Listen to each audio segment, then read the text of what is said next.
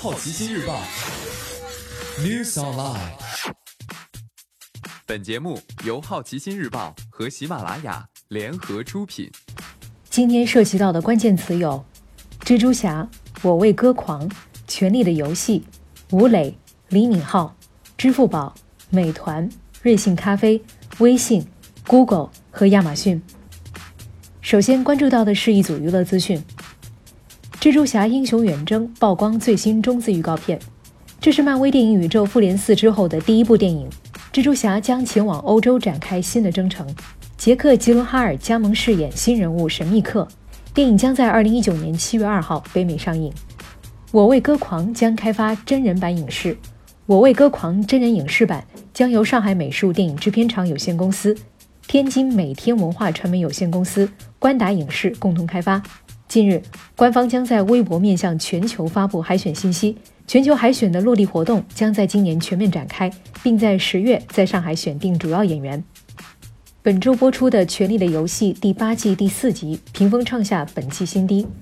在烂番茄上，本集新鲜度百分之六十一，比第三集的百分之七十四还低，仅仅好过全剧差评最多的第五季第六集《不屈不挠》杀蛇主题集。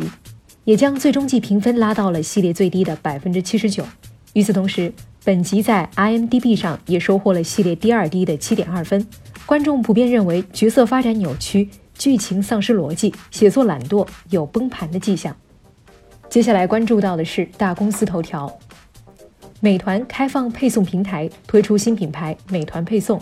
新品牌将通过加强技术平台、运力网络、产业链上下游等方面来提高配送率。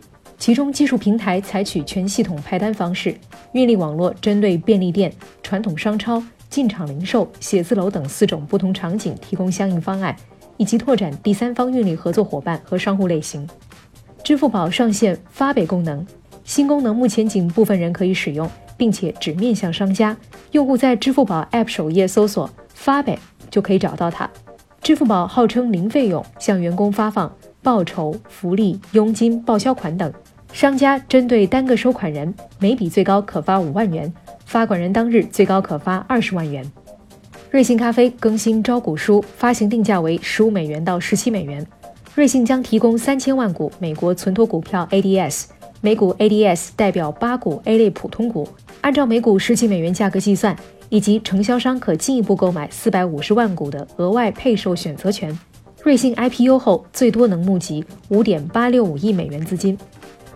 今年你不能错过的其他新闻还包括：微信读书的书城页面上线优质公众号推荐栏目；Google 将推出限制追踪数据的新工具；亚马逊将在英国建立新的物流中心；吴磊将随西班牙人征战二零一九年夏季在中国进行的国际超级杯足球友谊赛；李敏镐与韩国著名编剧金恩淑在合作新剧《永远的君主》。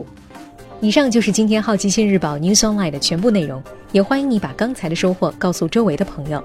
好奇心日报 App 高颜值新闻媒体，让好奇驱动你的世界。我是 Maddie，下次见。